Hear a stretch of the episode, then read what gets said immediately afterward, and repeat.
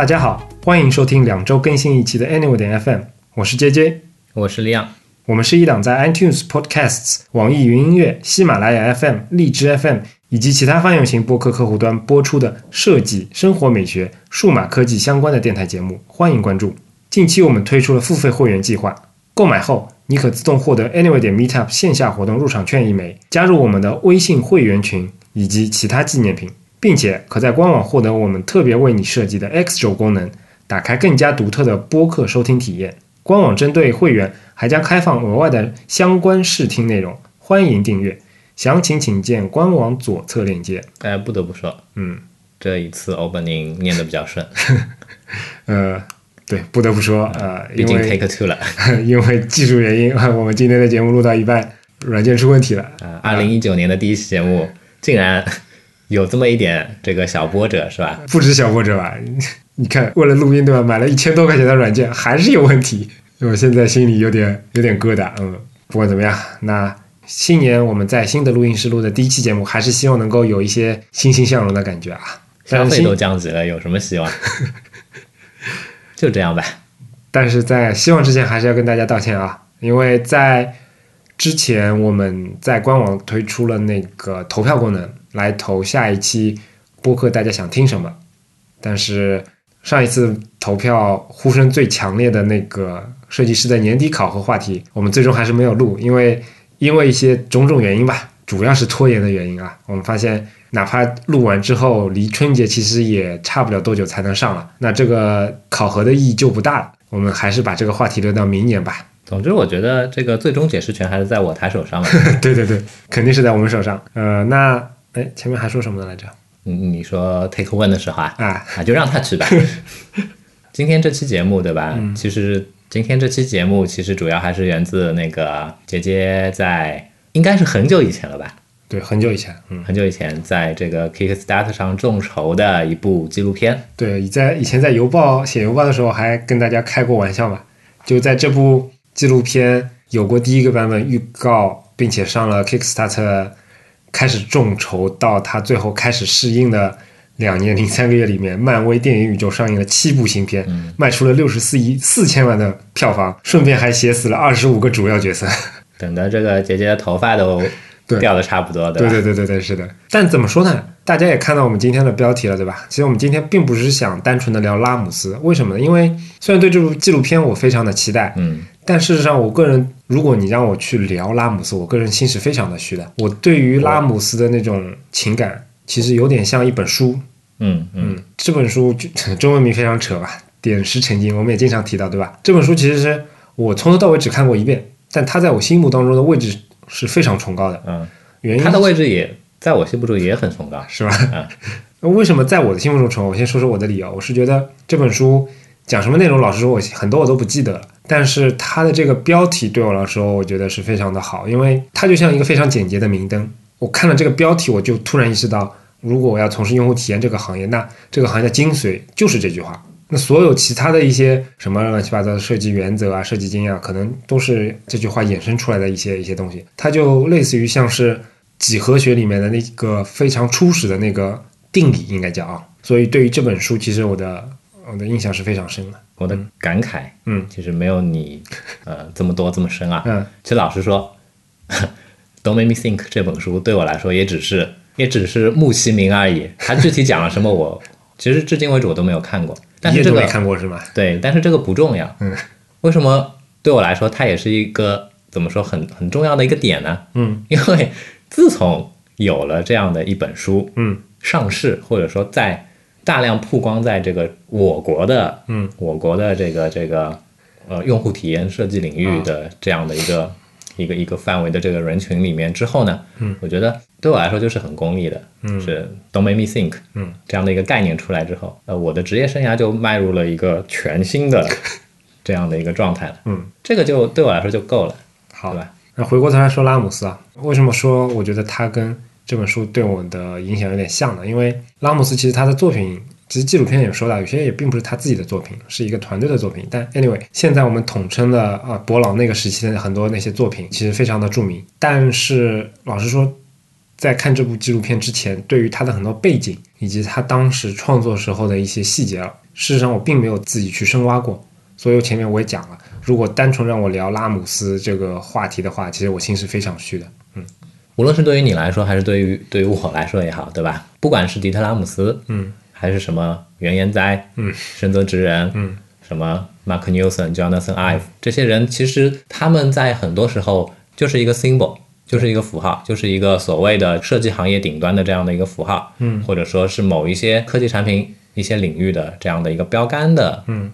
这样的一个东西，这些大师们他们具体做了一些什么？然后在这个他们各自领域的这些产品创造的这个过程当中，承担了一些具体的什么样的责任？其实，其实真的，嗯，我们了解的非常的少，嗯，甚至是说会有很多误解，嗯，存在里面。但是这个重要吗？嗯，老实说啊，私以为这些其实也并不是那么的重要，嗯，因为其实就像这部片子里面迪特拉姆斯老先生他自己有讲到的，对吧？他其实一直在对外表达说，很多外界那些媒体、那些各行各业的这些人在宣传他的时候，在包装他的时候，去谈到的那些伟大的作品、那些产品，其实有很多是由他的团队一起完成的。这是一个团队项目，而不是一个个人完完全全由一个个人做到的事情。其实这是不可能的事情，对不对？当今的这样的一个产品设计的这种流程里面，你一个人你再强大，你也不可能去涵盖所有的。更别更别说像他那个时代，你你看纪录片里面也是嘛，对吧？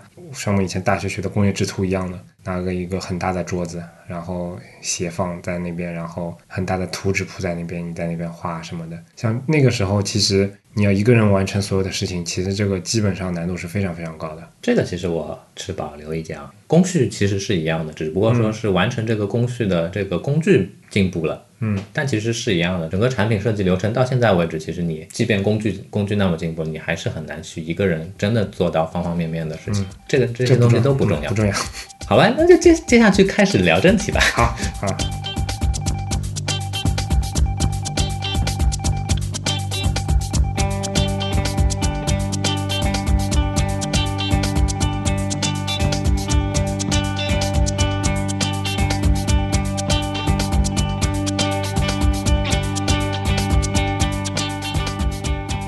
虽然今天我们其实不太想只讲这部纪录片，但还是先跟大家介绍一下拉姆斯，因为这部片的纪录纪录片的名字它就叫 Rams，就是迪特拉姆斯的那个姓。他的导演他名字叫那个什么，我不知道发音发的对不对啊？那个 Gary Hestwit，Hestwit、嗯不重要，哎不重要。但他之前其实有很多部比较著名的作品吧，比如说之前有一部讲工业设计的那个中文名叫《设计面面观》，Objectified，Urbanized。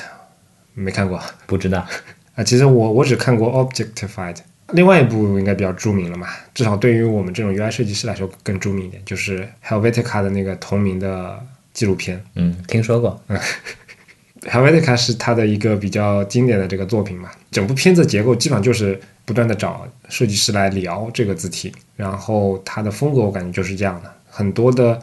设计师老中青各种年代的，有些人对于 Helvetica 是一个中性的态度，有些人是，也就是整部电影的话，其实他并没有说，哎，导演有一个自己的观点，对吧？他只是把所有的观点都给你平铺出来，甚至导演都都不需要有一个导演这样的旁白这样的角色在，嗯，所以跟其实跟拉姆斯这部纪录片的风格会略一样一点，但是呢，Rams 是他的第一部。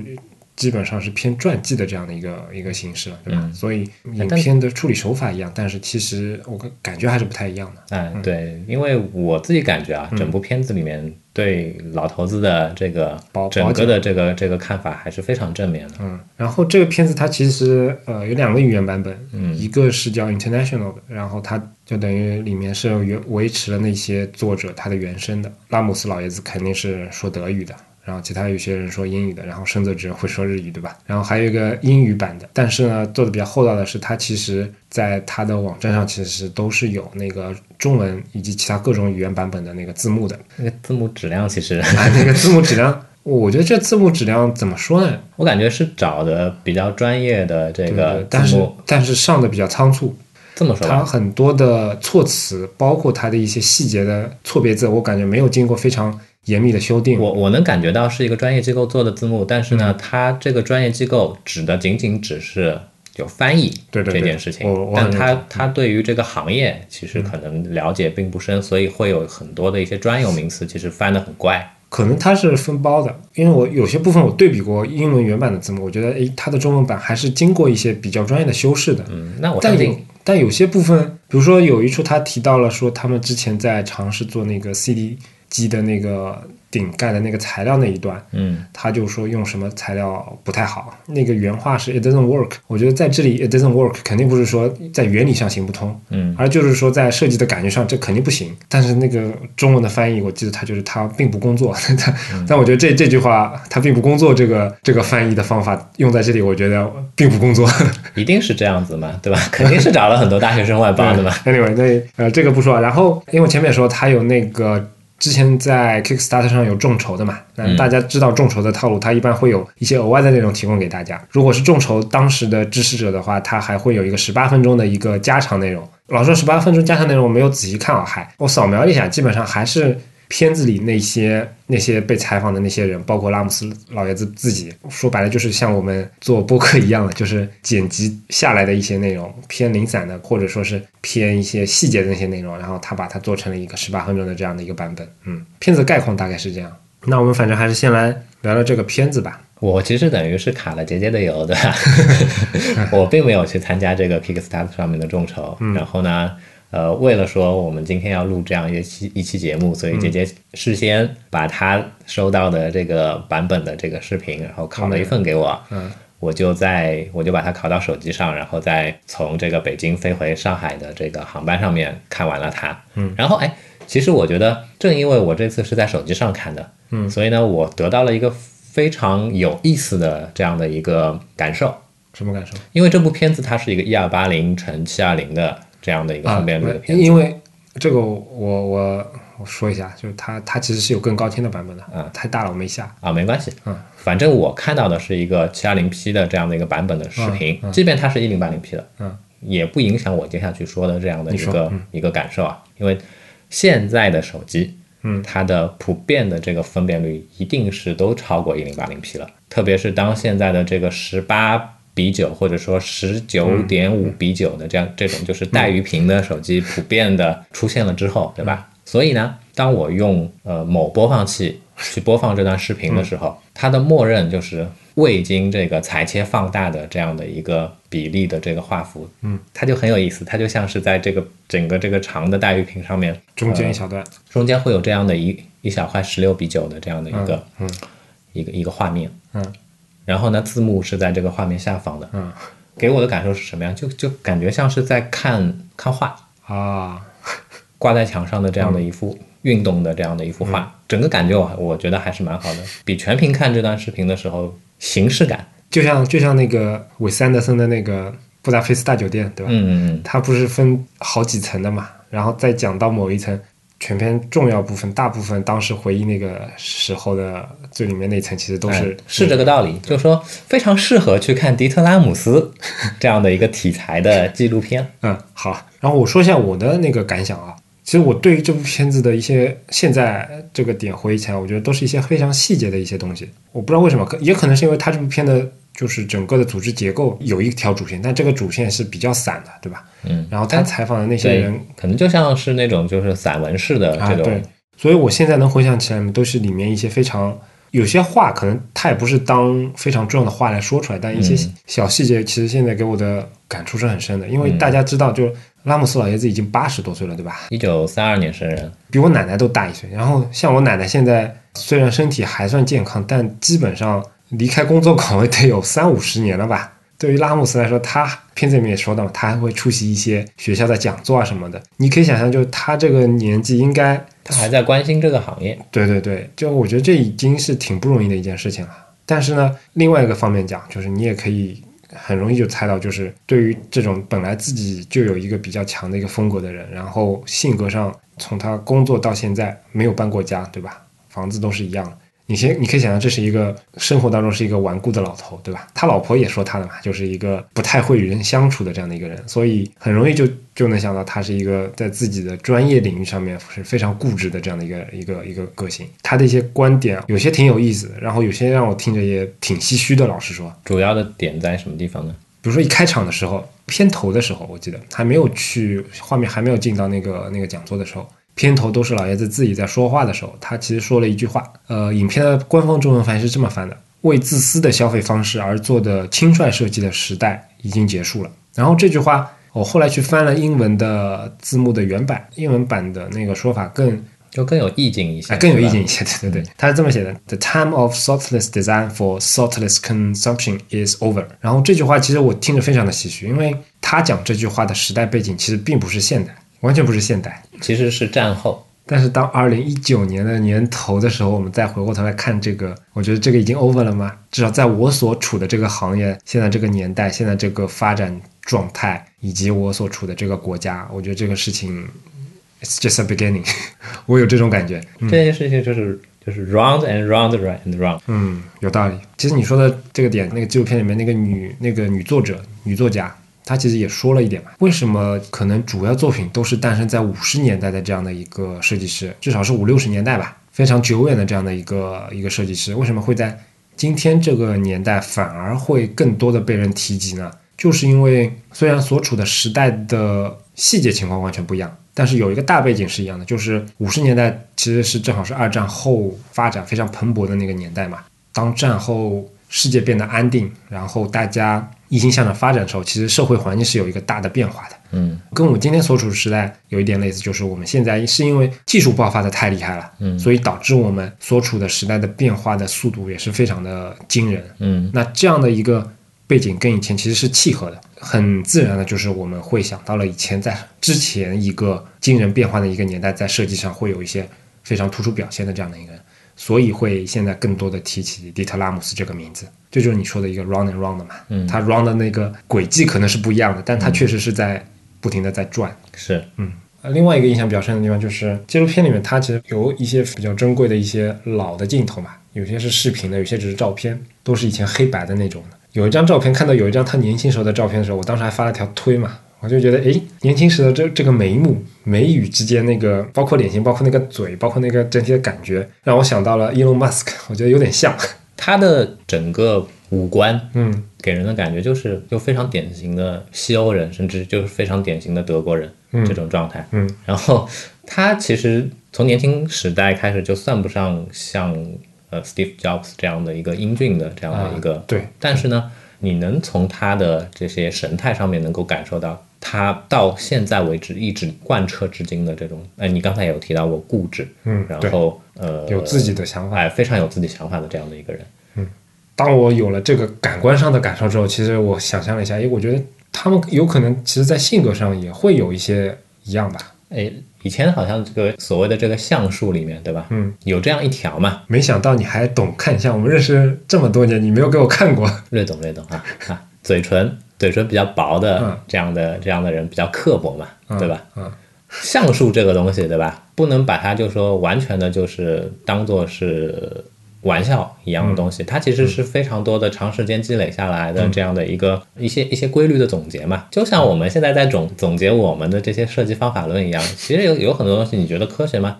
它或许科学，它或许不科学，它是它是介于两者之间，它是一种规律。把这个规律能够熟练的掌握了之后，可能在面对一些大陆的一些问题的时候，可能你就能够由一个比较轻松熟练的这样的一个心态去完成它了。嗯。以前的所谓的这些封建迷信的一些东西，我觉得有很多也是也是这样子的，对吧？对吧？嗯。然后另外一个让我有点印象的点，就是他说到他职业生涯的早期的那个阶段嘛，啊，还是你你也说了，对吧？我们刚才也聊过，说一下那个片子里面提到的他早期的背景啊，就是他最早在学校学习的时候，他很多的同学其实最后都去做建筑设计师了，是。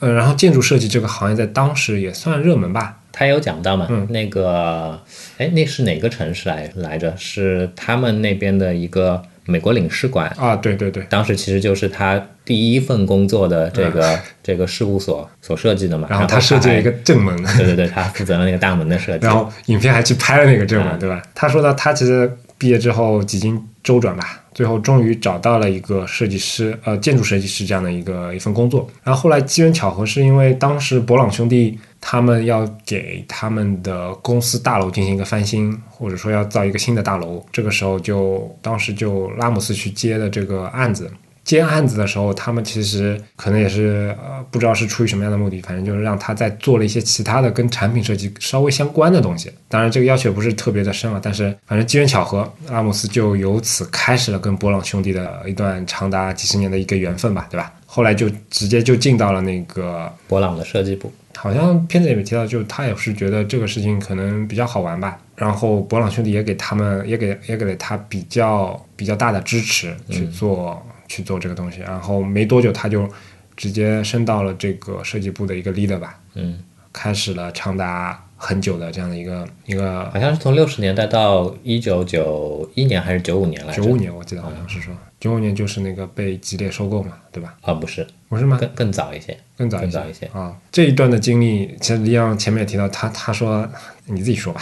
我就觉得他从这个建筑设计师，然后转行到所谓的工业设计师或者产品设计师的这样的一个人生轨迹，嗯，跟我们现在非常多的一些工业设计师背景的人转行到 UI 设计的这样的一个、一个环境来，其实是非常相似的。但老实说啊，我觉得回想一下，我觉得并不是完全相似。你你你你听我你听我、啊你听我解释啊！我觉得我们周围有非常多的一些朋友也曾说起过这样的一个话题，什么意思呢？也就是说，你看我们现在做 UI 设计多没劲，为什么没劲呢？因为我们的作品，我们的产出，它的生命周期非常的短，非常短，嗯可能半年之后，我做的东西别人都已经看不到了。嗯，对对对，嗯然后你你再去看看建筑师们，他们做的东西，哎，打个比方说，就像我们刚才提到的，迪特拉姆斯他在年轻时候做的那个美国领事馆的那个大门，到现在到现在为止都能拍得到啊，对吧？从你这个角度讲，我觉得还非常有道理啊。啊你想片子里面很多次都提到他以前老的一些产品设计的作品嘛，但是你会发现那个时候，哪怕是对于他们公司来说是一个有标志性意义的东西，放到几十年后的今天，都已经 logo 都已经褪色了，对吧？然后很多功能都不全了，都没办法用，都是很正常的。但作为建筑设计师来说，确实更那个一点。然后从工业设计再到 UI 设计或者用户体验行业，这个生命周期也是一个更加缩短的这样的一个过程。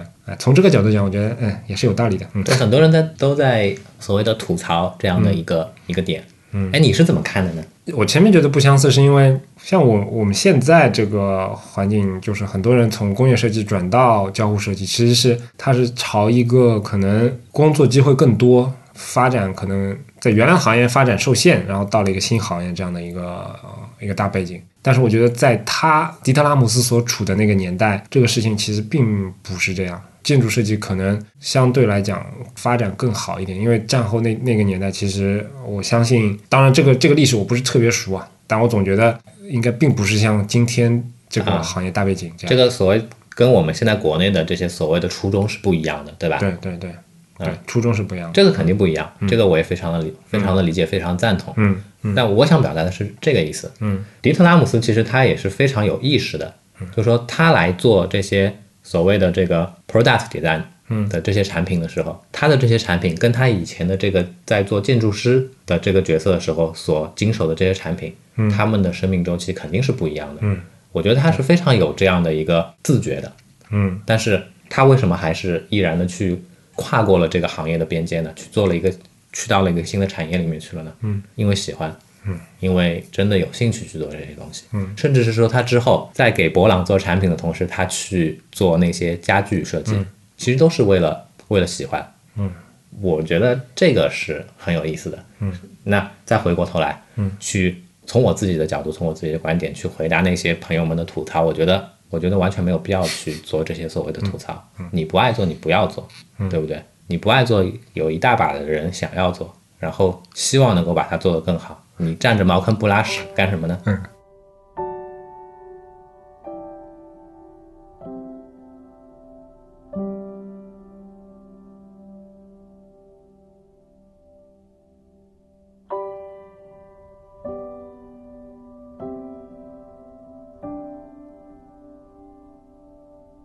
然后我还想再聊一聊，就是他非常著名的那个什么十大设计原则嘛。嗯，哎，这个你所谓的设计师十诫，对对对，这个你有什么样的看法吗？我觉得都是总结的非常的怎么怎么说呢？非常的有意义的废话。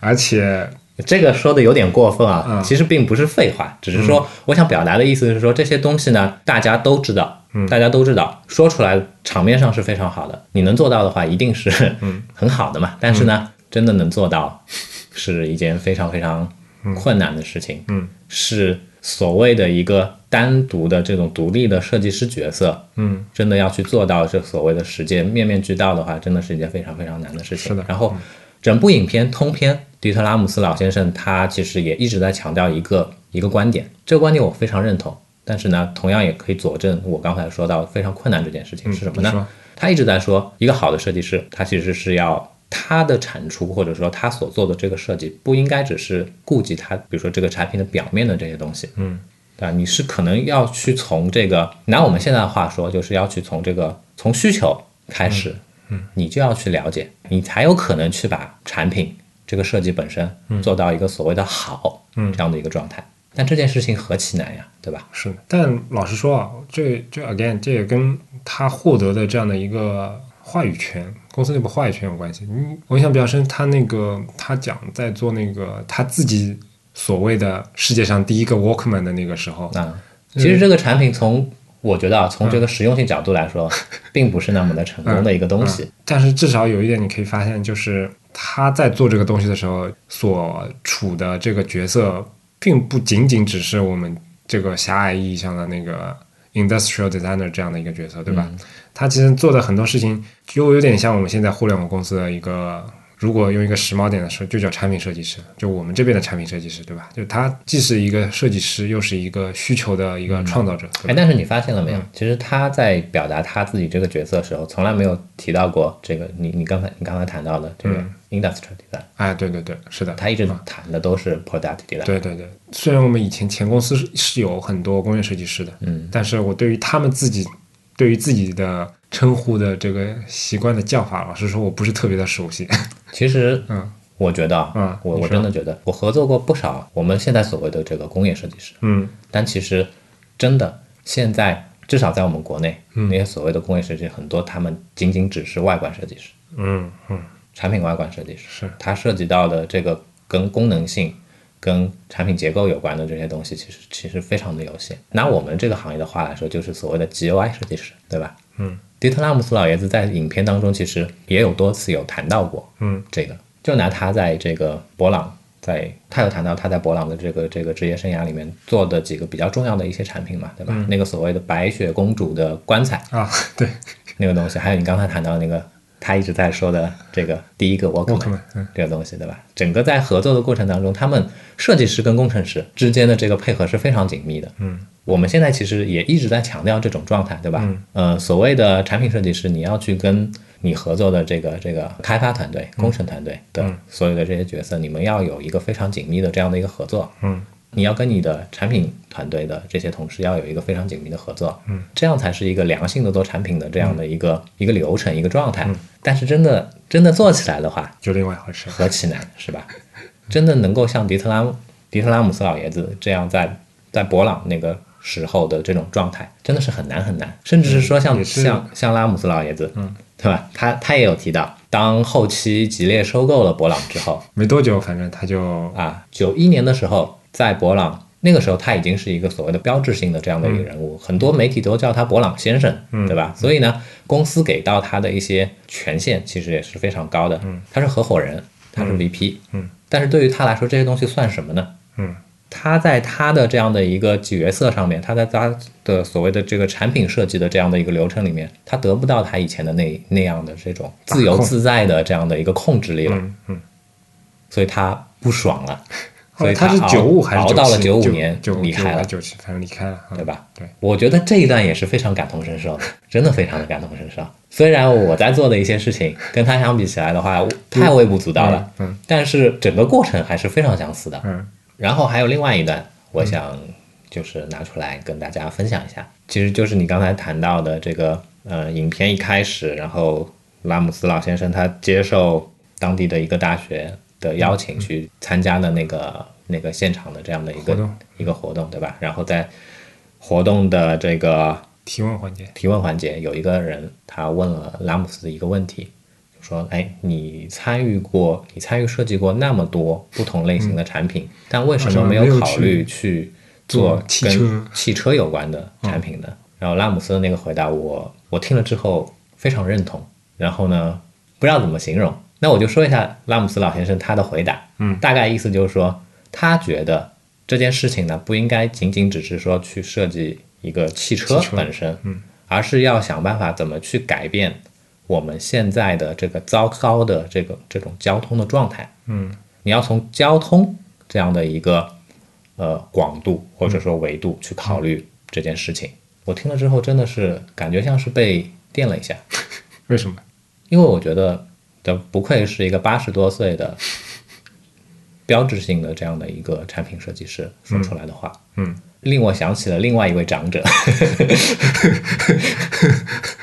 啊，很多时候我觉得他是真的说的非常的有道理。你有些时候你你关注的面太窄了，很多时候在做的一些事情都是一些表面功夫的事情，真正对这个领域、对这个产业、对这个行业的帮助是微乎其微的，因为本身这条路就偏掉了。嗯但是改变交通、改变交通的现状这件事情，嗯，作为一个设计师来说，作为一个狭义的这样的一个设计师来说，简直就像登天一样啊！怎么能做到呢？嗯，我我只能仰望，我我没有办法去想象这样的事情，对我来说实在是怎么说另外一个空间的事情，对吧？然后再回过头来，哎，前两天我在推特上看到一个看到一条一个段子吧，嗯他说，哎，都已经九零一二年了。嗯到现在为止，人类都没有做到巴拉巴拉巴拉一堆，嗯所谓的，呃，你你可以想象一些，呃，我们以前在科幻片里面会有的一些情节，嗯嗯对吧？什么什么什么移民火星啊，什么什么的，嗯忘记了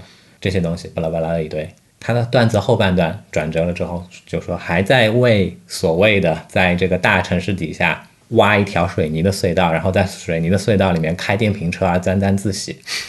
这这条推还被蛮多人这个转发的，嗯 但我觉得啊，从我自己的角度来说，从刚才我谈到的迪特拉姆斯老爷子关于交通的这样的一个一个观点的这个角度来来说，我觉得这条推就是个发这条推的人就是个哗众取宠的人，对吧？他嘲笑的这个这个挖水泥管子，然后在水泥管子里面开电瓶车的，对吧？这家公司这个老兄，我觉得是非常伟大的人，他在通过自己的自己力所能及的这样一些能力，对吧？在改变交通，嗯。来改变这个交通的啊，所以又回到了前面我说的那个，你觉得那个拉姆斯老爷子跟 Elon Musk 还是有点像的这个话题了，是吧？哦，是这样子的。啊，好吧，我觉得就说这种真正厉害的人、真正伟大的人，他们其实真的是会有一种蜘蛛侠的叔叔对蜘蛛侠说的哦那句话的这样的一个一个意义在里面，就是能力越大，责任越大。即便有些事情可能是一种下意识的，但是他们会意识到这些事情。作为这个篇章的标题非常的好，能力越大，责任越大，BGM 都出来了。好的，好的，好的。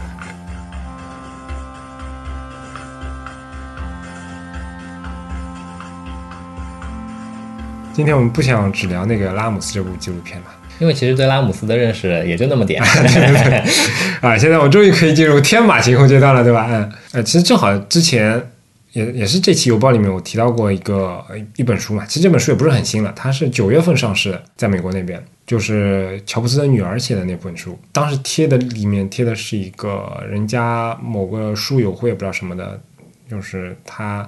因为这本书没有正式的中文版出来，他那个微信文章里面，他基本上就只是大概的记叙了一下里面一些比较比较精彩的片段吧，也提到了一些乔布斯不为人知的一些故事。嗯，顺便也聊聊乔布斯吧，因为他作为一个呃前两年去世的这样的一个人物嘛，他的各种传记类的电影和书还真的是不少。嗯，是啊，蛮多人拿它来消费嘛。对对对对对，因为我记得他们苹果公司。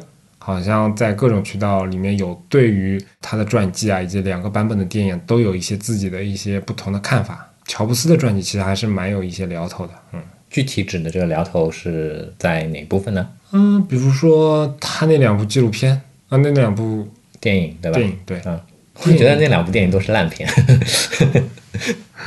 你都看过吗？呃，库车的那个我看完了，啊另外一部我我几乎没有看完。我几乎就根本就没有办法看完，嗯嗯嗯，因为库彻那个也很烂。我以前因为蝴蝶效应，好，所以我还蛮喜欢库彻这个演员的。这样的，但是呢，他他演这个 Steve Jobs 的这部电影之后呢，嗯，就没有什么太大的这个感触了。嗯嗯虽然这个整部电影里面描绘的那些情节，嗯主要的那些情节，其实大家都耳熟能详。对，他就是到那个发布这个 Apple 的结束了嘛，对吧？老实说啊，这也跟我本人的一些习惯有关系，因为呃，我以前也跟你谈过，我其实对于这种人物传记性的这些东西呢，一直都是不太感冒的。嗯，别人的人生为什么我要去关心他？乔布斯传是我看的正正经经看的第二本这个人物传记，那第一本是什么呢？徐根宝呀。好吧，我徐根宝没有看过徐根宝那本是自传，还蛮有意思的，至少口述吧。啊。所以呢，当库彻的这个电影出来之后，他的那些事情，我乔布斯传里我看过了呀。嗯，哎，我网上我也看过了呀。嗯，你再给我演一遍干什么呢？嗯，对不对？虽然可能你的扮相跟这个乔布斯老爷子年轻的时候是有几分相似，但是那又怎么样呢？嗯，我就不知道这种人物传记的电影的意义在哪里。所以呢，我今天我这次在看这个迪特拉姆斯的这个传记的时候呢，我还蛮开心的。啊，就它不像是一般的那种传记，就是说我不放一些大家都知道的那些事情啊，我也不想要在一个多小时内看你浓缩而成的这个人生的精华。嗯，真的有道理啊。我不相信有任何一个导演能够能够有能力到把一个人的人生浓缩在一个半小时里面。嗯，但我觉得这可能跟受众也是有关系的。你想，呃，Gary 那些片子，他基本上的受众还是偏向于专业人士的，嗯，所以对他来讲，这个片子如果拍成娱乐化的，或者说至少是一个比较普通的这种形式的话，哎这个你的其实是交代不过去。这个你说的没错，迪特拉姆斯其实至今为止也是我们这个行业领域的一个符号。对他放到整个大众消费领域的话，谁呀、谁理你对不对？不过就是一个老头子而已。对，乔布斯不一样，乔布斯其实是一个公众可以消费的人物，嗯流行文化的这样的一个符号了。很明显嘛，这两片子有一点是一样的，我觉得受众都不是果粉，也不是乔粉，嗯甚至都不是 IT 粉，嗯就是一些院线的一些人，嗯，那那回过头来再说说一说现在这个 Lisa，她叫 Lisa 布伦南，对吧？嗯，她所跟他妈妈的姓，她所写的这本专辑，嗯，老实说，我绝对不会去看的，为什么？我不感兴趣。就是你对于他的私德方面的事情其实不感兴趣，我对于乔布斯的私生活一点兴趣都没有。嗯嗯我为什么要感兴趣这些东西？嗯，对吧？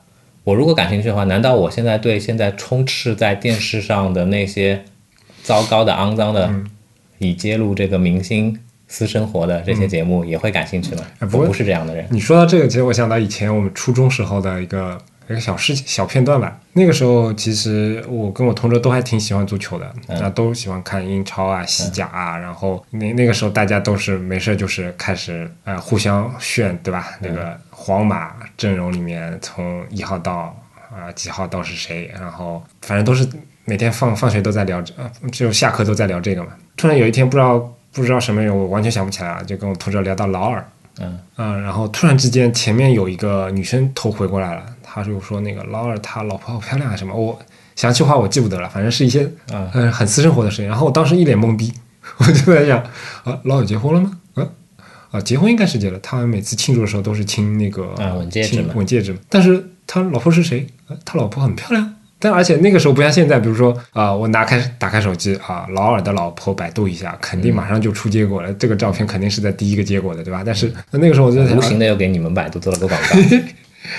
但是我当时就就在想，哎，你关注的也好奇怪啊，为什么我要管他的老婆啊？这个球踢的好不好不就可以了吗？就是 钢铁直男，对对对，真真的是一个钢铁直男。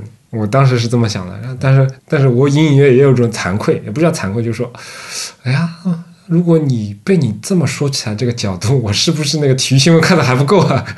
就 有这种想法。然后落到乔布斯这一段，我觉得跟你这个看法有点一样。换做我的话，我我就会我就会非常功利。嗯怎么说呢？首先，打个比方说啊，劳尔的老婆这种所谓的花边新闻，对吧？嗯女生会感兴趣，因为老二本身就是个帅哥，对对对，是的，对吧？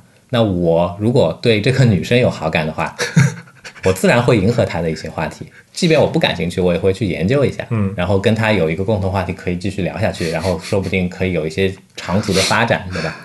那乔布斯虽然是一个已经是一个流行文化的这样的一个符号了，对不对？但是试问有多少初中女生会对乔布斯的私生活有那么大的兴趣吗？哎呦，你现在的目标还是初中女生吗？打个比方说嘛，对不对？嗯，那就是这样子呀，嗯对不对？嗯，你会关心乔布斯的星座是什么吗？我知道双鱼，啊，好，哎，不对，他是二十四号，正好是在前后的那个卡在那个啊不重要。，不重要，不重要。我们聊到哪儿了？啊，其实其实我还想聊一下他的，就是你直接跳过的那个另外一部第二部的那个那个个人的纪纪录电影吧，应该说，嗯，其实那个片子我很理解你看不下去，嗯，而且因为因为我觉得他连第一部的那个扮相都做不到，但是啊，因为那片子编剧是阿隆索金嘛，啊，其实我对于他之前一部美剧非常喜欢，呃，至少。某些方面非常的喜欢，嗯，就是那个新闻编辑室，嗯，呃，新闻编辑室这点跟那部乔布斯那个片子一样，就是阿隆索金的特点就是话特别多，然后跟昆汀那种感觉有点像嘛，但是昆汀的昆汀的聊天可能其实是充斥着非常没有意义的那些聊天，但是阿隆索金比较屌的一点就是他写的那些东西可能在。非常极短的时间里面有非常大的信息量包含在里面，但是但还是话非常的多，就是属于那种没有哪怕有字幕你都跟不上的那种。新闻编辑是当时这个美剧为什么让我吸引我，就是他的他是有一个非常著名的开始部分，嗯，强烈推荐大家去看一下他这个他第一季的第一集的前五分钟吧，那个五分钟其实属于看完这部。片子我就觉得，哪怕这个政治题材我不感兴趣，但我还是要把这部片子啊看第一季要看完，因为他其实讲的就是一个新闻主播在学校里面接受采访的时候，因为被主播以及被台下的一些人也不能说激怒吧，而是受了他们一些刺激之后，说了一些呃真话，然后这些真话都是说美国不好的，然后这一口气里面爆出了相当多的数据，然后相当多的一些呃事实，但是呢，它其实是一个。很明显，就是这这这种话没有经过非常非常详密的详细的组织跟非常深厚的个人的一些背景是完全说不出来的这样的一段话。然后这段话给我感觉就是非常充满了魅力，所以我会对这个片子感兴趣。所以你对它本身是有一些期待的，这个期待是建立在你看这个。对对对，是的。但是如果是这样子的话，那你的失望不是会更加强烈吗？啊，其实还好。其实就像你说的，我并不是一个。非常文艺的人，也不是说为了一个编剧而去只看编剧这个东西，嗯，所以在看那个第二部他的那个片子，就是全名应该叫 Steve Jobs 吧，在看这部时候，看到一半的时候，我已经没有把它当乔布斯的电影来看，我就当享受一部那个舞台剧吧，可以这么理解。而且事实上，可能你没有看完嘛，那那其实可以跟大家说一下，就是那里面其实充斥着非常多杜撰的内容嘛。啊，因为他这么多的对话，其实根本就不可能是，呃，根据真实情况来改编的。很多东西都是，甚至包括一些人物的一些冲突，包括一些人物的设计，都是有一些杜撰的成分的。哎，这个的话，是不是可以参照那个 讲马克扎克伯格的那个那个社交网络那个片子是吧？对，社交网络就是阿隆索金写的呀。嗯，但可能因为社交网络的导演是一个，也是一个风格很强烈的导演，所以。所以就是社交网络不是一部非常典型的阿隆索金的那种感觉的。那那我这么说啊，那我这么说，我觉得这种这种所谓的就是说跟这个科现在的科技行业有关系的这些电影，真的没有必要去看，还不如去看硅谷呢。OK 啊，我觉得这就是一个前面我说的受众的问题嘛。嗯，这就跟漫威的片子是漫威的电影电影宇宙的这些片子是一样的嘛，它并不是服务那些。原来的漫画粉的嘛，他是想要培养或者说转化一些影院的这些粉丝来对漫画这些角色产生兴趣，从而来扩大他的影响力嘛，对吧？但是他也没有没有说会因为这个原因去得罪原先的漫画粉，得罪不要太多，我的是吗？是啊，好吧。现在电影流行的几大宇宙里面，漫威已经算得罪的少的了，因为。他们的联动还比较多一点，但是你像 DC 啊，然后像前面我们聊到那个变形金刚什么的，这个得罪都不要得罪了，好吧，不重要，不重要，不重要。嗯，其实我觉得社交网络还还算好看了，比起那个不 那个来说，对电影来说，它是一部蛮好看的电影。嗯，但是呢，对于一个希望通过一个电影去了解现在的这个科技行业的这样的一群人来说，我觉得这个太。太肤浅了，是吧？还不如看硅谷。嗯，但我觉得就是正好前两天在看那个《大黄蜂》这个电影的豆瓣上的影评嘛，有有，我觉得有一个人说的一点，有一条影评，我不知道现在找得到找不到。我觉得他说的还挺有道理的，就是《大黄蜂》现在这个片子那个导演是叫名字我不记得了，反正他就是那个 Nike 那个大老板的儿子。呃，网上有个笑谈嘛，就是说，如果他这部片子《大黄蜂》这部片子再拍的不好的话，他就不得不回去继承千亿家产了。然后他本人不想去去经营 Nike 这个公司，可能更多的还是想要去做自己想想做的事情。他自己本人是一个对于变形金刚非常的呃非常热爱的这样的一个粉丝。如果从这个角度来说的话，那我感觉啊，呃，什么阿迪达斯啊，对。那个叫什么 UA 啊，这些牌子的这些这些这些拥趸们，对吧？嗯，应该应该会帮他一把。嗯，那，说回来就是，但是这部片子他说。制片方给他安排的一些编剧啊，然后甚至包括一些制片啊，其他的一些角色都不是这个片子的一个忠实的粉丝。他们其实就是觉得说啊，如果整部片子的制作班底都是这样的一个忠实粉丝来做这样的一个片子的话，那里面充满了各种老梗。但这些梗如果对于一个他们想要获取的一些新的观众的角度来讲的话，完全 catch 不到的话，其实这个片子就没有这么大的意思了。我觉得电影里面埋不埋梗这件事情，跟这个电影好不好看其实是两回事，这真真正正的是两件事。嗯，呃，会埋梗的导演，他不一定能把电影拍好。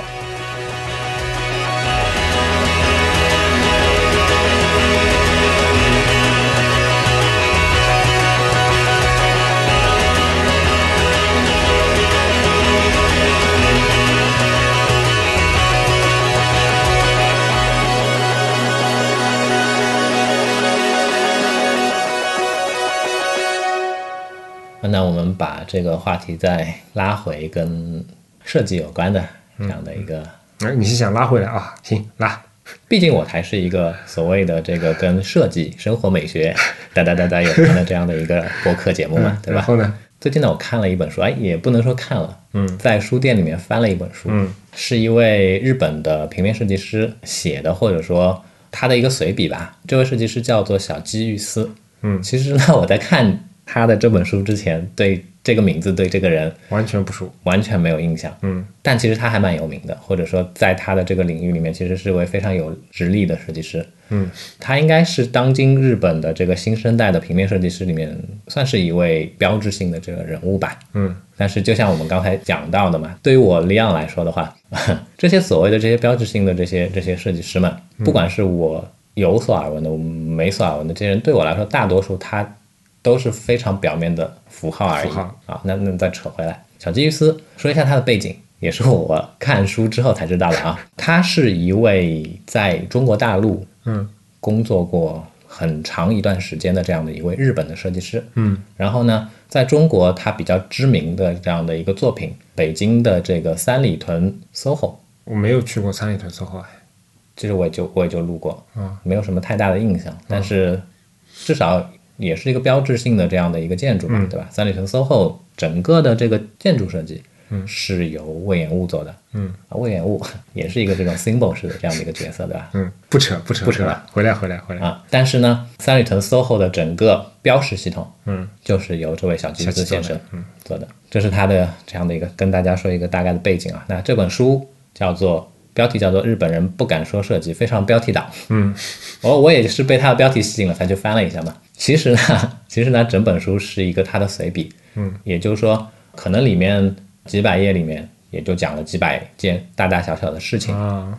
呃，每一件事情可能也就占个两三页的这样的一个画幅。日本人不敢说设计。嗯，这个标题呢，其实是取自中间的一一小篇文章啊。说的是什么意思呢？其实是这样子的，小吉先生在他的这篇文章里面有讲到说，在日本，在日本的设计行业，其实现在大多数的，至少是说，哎，跟我们现在所处的这种，就是相对来说比较新的这些设计领域从事工作的这些设计师来说，他们其实是不会说自己是设计师的，嗯，他们他们就是用这个直接假名音译 designer。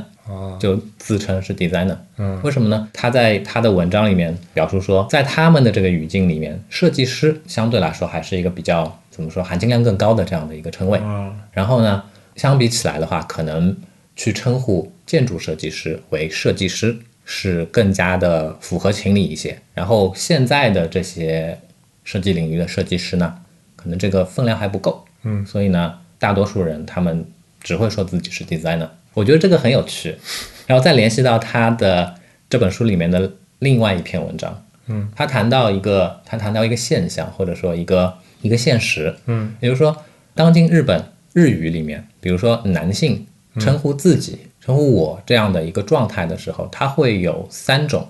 至少三种这个常用的这样的一个称呼的方式，就是不同的敬称吗？比如说你、您这种，可能跟敬语有一些些联系，但是我觉得也不一定，因为它我我对日语也不了解，对吧？仅限于看日剧跟日漫了。但是你在这个这么狭窄的这个了解的范围里面呢，其实也是能够接触到的，对吧？你能听到说有些时候日本人他会男性他会他会说自己是不苦，嗯，会说自己是瓦达西。还有一个是什么？我忘记了。刚想表扬你很有文化，还是什么来着？忘记了。嗯，反正说，作为一个日本人来说，他从小就有这样的一个疑问：为什么我们日本人，为什么我们日本人在称呼我这样一个一个状态的时候，还要分三个词？嗯，去不同的去去描述它呢？你不会产生混淆吗？不会在真正的这个使用的过程当中，哎，一下子脑脑子就上海话叫“果罗”了。不知道应该用哪个称呼去称呼自己了呢？嗯，会不会有这种情况出现呢？嗯，但是他又非常惊讶的发现，其实，在他们的这个日本人在日常的生活当中，嗯，在正常的交流的过程当中，真的是非常潜意识里是非常无障碍的、自由的切换这三种称呼方式。我觉得这也还好吧，就像你上海话里的两不点你就是同一个，你用不同的发音、不同的那个两不点你有。又又是另另外一个方面了嘛，对吧？但是我其实还是能够能够 get 到他这个点的，嗯，很很很好玩。然后他他另外一个反面的这个观点就是，因为他在中国是生活过很长一段时间嘛，他就觉得哎，中国人很好啊，中国人就说我。其实我觉得这个观点其实是比较，以前我们还是有分的，对吧？对我们以前也有，比如说书面语言里面怎么去称我，或者说某一些尊贵的角色怎么去称我，对吧？还是分的。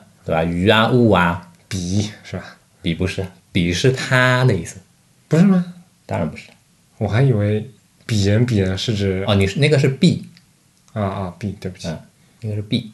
说到这里，其实我想到，就说到这个话题，我想到以前那个我们在做 key，我也是在做给我们 CEO 做那个 keynote 的时候，嗯，大概有一页是我负责的，然后那一页就是他举了个例子嘛，就是中文的。各种不同的同义词特别多嘛？哦，我做的那页就是说要列出 n 多个我的不同版本，然后其实就是有古语里面，反正当时挑了应该有三十几个吧，但是有一些可能是偏负面的，被我们去掉了，留下了一些正面，但依然还是非常非常的多。啊，对不起，我讲完了，你继续。啊，不重要，我只是想撑一下时长嘛。你这期时长已经很长了。嗯，从他的这些新颖的观点里面，我能够获取到一个形象，就是一个对生活。的周遭非常的下意识里也会有非常多观察的这样的一个人，嗯，他会通过观察生活的这些方方面面的这些小细节，嗯，然后再去提炼他观察到的这些现象，嗯，问自己问题，嗯，然后呢，可能说自己再给自己一个解答，嗯，在通过这样的一个过程之后获得一些东西，嗯，然后这些东西呢，或许对于他之后的这个设计工作。会产生一些影响，并不说帮助吧，帮助比较怎么说比较片面，对吧？产生一些影响，继而让自己的这个所谓的 designer 的这个角色变得更加的丰满。嗯，我觉得这是很有意思的这样的一种状态。说到这里，我有一个非常非常不成熟的想法。哎，那你不陈述一下，让我组织一下啊，让我想一想这个话怎么说。我我这个想法非常的抽象啊，而且不一定对。但是你你先听我描述一下啊，你刚才说的这位日本设计师，其实我完全不了解他的个性，先撇开不谈。但是当当你提到他说那个一些对事物的反应的时候，我其实我脑海里想到的是你的形象，就就是说刚刚我跟你有意见不一样，然后我们看法完全不同的时候，嗯，其实你的看法跟他是一样的，然后再联想到，哎，我觉得这这部分可以作为今天结尾的那个点题了。拉姆斯那片子里面其实也提到嘛。他的老婆说到，他其实是完全不懂得怎么跟普通人接触的。一般来说，大部分情况下话也不多。其实我觉得他跟你这个性格也是一样的嘛，也就不会做人嘛。啊，对，也不能叫不会做人，而是说就是不想好好做人嘛。就在天然的在跟人社交的时候，其实是有一层有意识的去跟你，就是说拉开一点距离。对，你在心理上是有一个安全距离的。嗯，然后呃，横看成岭侧成峰。后面是什么来着？那个叫什么？忘了，对不起，文化不好的我们，让我们 让我们查一下那个百度啊。又是无形当中的一个广告。哎，能说你们百度钱啊？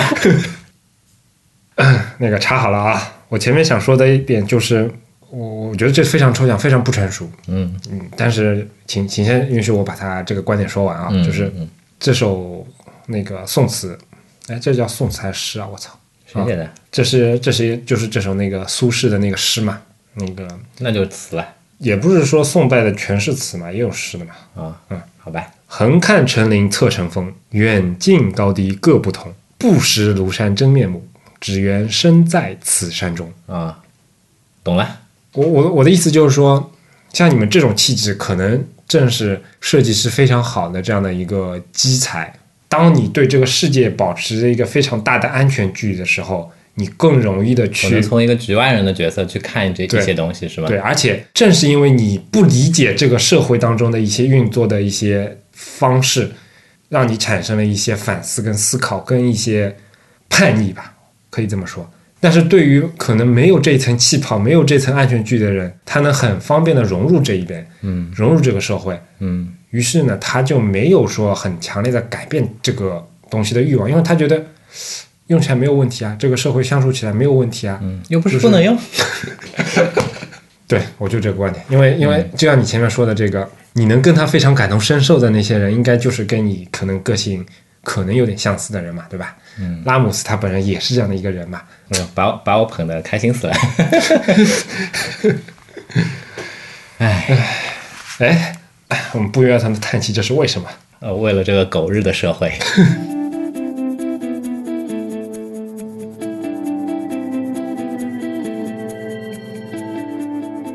好，那就像前面说的，就让我这个非常不成熟的观点来作为本期的那个结束语吧。好，嗯，就这样，不重要 啊，对，那真正重要的是什么呢？啊。真正重要的是下面的一个广告，哎，我们在那个呃为 ending 之前那个要做广告，已经成了不成文的规矩了，是吗？好吧？啊，为那个就是没有来参加我们北京线下活动的我们的忠实听众们，在这里呢，我们向大家隆重推出我我台的第二档播客节目嗯，是什么呢？是什么呢？我台叫 Anyway 点 FM，对吧？所以我台的第二档节目呢，延续这个风格，嗯定名叫做 Whatever 点 FM，嗯，也就是，哎，我起的那个名字叫什么来着？我看一下，武素哎，还是娘一起，随便弄，随便弄。也就是 Whatever 点 FM，嗯啊、中文名叫做随便农 你这个叫中文名，这个叫上海名好吗？啊，嗯请允许我在这里用上海话念一下，嗯，随便农地带。对，为什么是随便弄呢？因为在上海话里面，随便你跟随便弄这个就说至少念法嗯，是有点像的。比较相近的。对，那我们这边就取一个这样的一个呃谐音，对吧？所以我们的中文名就叫做随便弄地带。哎哎，说到这边，其实李如一不是李如一是广东那边的人吧？我不知道，不关心。因为他后来不是做那个一天世界嘛，嗯他每次哎呃 ending 跟那个 opening 的时候，其实会用上海话去念一遍嘛。其实我觉得他读的挺地道的。他可能是我真的不关心，他可能他可能在上海有长期居住过，然后就这样吧，反正我们也不知道，瞎说对吧？无所谓。无所谓。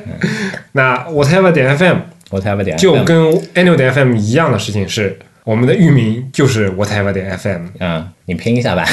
W H A T E V E R 点 FM。是的，然后呢，跟 Anyway 点 FM 比较不相同的地方呢，在于说 Whatever 点 FM 目前只在两个平台上架，也就是 iTunes 的 Podcast 以及网易云音乐。嗯，呃，如果你用泛用型播客客户端的话，那也是能够订阅的。直接搜索 whatever 点 FM 就可以找到。嗯，呃，目前呢上架了一期节目，但是你不要慌，不要急，第二期节目的封面已经画好了。三期的封面都画好了。啊，好好好。预计预计接下来会有一大波 Whatever 点 FM 的节目上架。好，嗯嗯，哎，说一下这个，我们没 我们还说 whatever 的主题嘛，就是就跟名字一样的，就是随便弄嘛啊，随便弄，随便弄。嗯我们有什么呃突然而来的一些想法，可能不太适于在 Anyway 点 FM 这样一个关注。哎，我看一下我们的 opening 啊啊，美学生活啊，所谓的数码所谓的设计、生活美学、数码科技相关的这些内容的话，那我们现在都会把它放在 Whatever 点 FM 里面播出，制作成相应的这样的一个节目。嗯，呃，那节目时长的话。也是跟名字一样，嗯啊，随便弄，对吧？有可能有可能长，有可能短，这个东西呢就看心情了，嗯，随缘，嗯，好，那今天的节目就到这边吧。好，哎，感谢大家收听我们的节目。如果想要获得更好的收听体验，不妨尝试我台推出的付费会员计划，详情参见官网 anyway 点 fm 反斜杠 member m e m b e r。同时，每一期节目提及的相关内容都能在官网上找到。如果你需要联系我们，可以直接在官网 anyway 点 fm 上留言，也能通过邮箱 hello at anyway 点 fm 来信。在微博、推特上搜索 anyway 点 fm 即可找到我们的官方账号，上面会不定期的发布一些即时消息，欢迎关注。同样，你也可以订阅我们的邮件组安妮微邮报，订阅地址详见官网侧边栏链接。我们努力的目标是让你的听觉更懂视觉。当然，你也可以在各大泛用型播客客户端、网易云音乐、荔枝 FM、喜马拉雅 FM 上搜索 anyway 的 fm 找到我们。两个礼拜之后再见，拜拜。哎，不一定是两个礼拜哦，因为这一集播完之后应该就是春节了吧？今年春节这么早的？今年春节两月初呀。哦，我们这一期上架差不多下周上新一期，然后隔两周应该就是春节前了。没关系，大不了重新定义一下两个礼拜。嗯，那不管怎么，那先给大家拜个早年吧。这么早就拜年啦？这一期之后差不多。算他几号？十号、十四号、二十四号，就是春节前一周了。我跟你说啊，好，嗯，大家叫什么吧？